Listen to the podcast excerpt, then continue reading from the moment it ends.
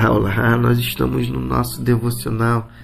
Estamos lendo o Evangelho de João, capítulo 7. E nesse capítulo nós temos visto Jesus vivenciando o momento da festa do tabernáculo, onde está sendo questionado, está é, sendo é, colocado à prova justamente pelas coisas que falava e como vivia a vida.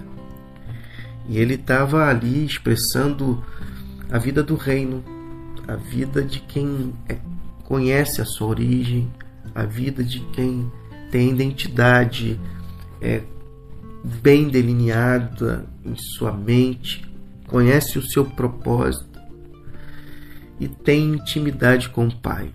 Top demais essa vida de Cristo, essa vida que Jesus nos convida. João capítulo 7, a partir do versículo 30, eles procuravam ocasião para prender Jesus, mas ninguém tocou nele, pois sua hora ainda não havia chegado. Muitos de seus ouvintes passaram a segui-lo, mas dizia: será que quando o Messias vier vai apresentar provas superiores ou mais convincentes que essas? Os fariseus, alarmados com a onda de rebelião que perpassava a multidão, confabularam com os principais sacerdotes e vieram os guardas do templo para prender Jesus, mas ele os enfrentou, dizendo: Vou ficar pouco tempo com vocês. Depois vou para aquele que me enviou.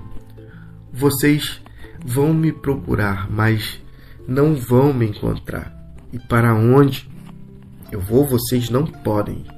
Os judeus perguntaram uns aos outros: Para onde será que ele vai, que não poderemos encontrá-lo?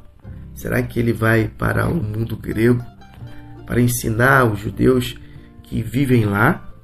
O que ele quer dizer com: Vocês vão me procurar, mas não vão me encontrar. E com: Para onde vou, vocês não podem ir.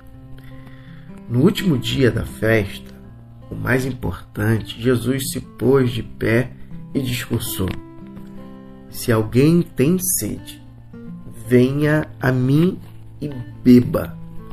Rios de água viva irão jorrar e brotar do íntimo de quem crê em mim, como diz as Escrituras. Ele dizia, ele fazia referência ao Espírito Santo a ser recebido por aqueles que crescem nele.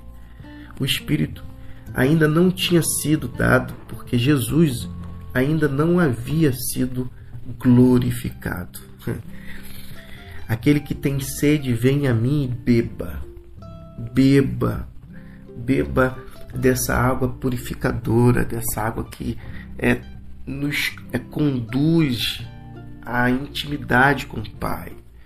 Essa água que nos é, traz a consciência de quem somos, pecadores limitados mas que passa a ter a consciência de que, mesmo em meio às limitações que temos, que somos, Deus nos é, identifica, nos afirma e reafirma que somos filhos amados dele, que ele decidiu desde a eternidade nos é conceder de graça, por isso é favor e merecido a salvação e a salvação está diretamente ligada a estar conectado com Ele de forma constante, diária, tendo a consciência de que nós a, a nossa origem é, vem dele, nós somos dele e para, para Ele retornaremos.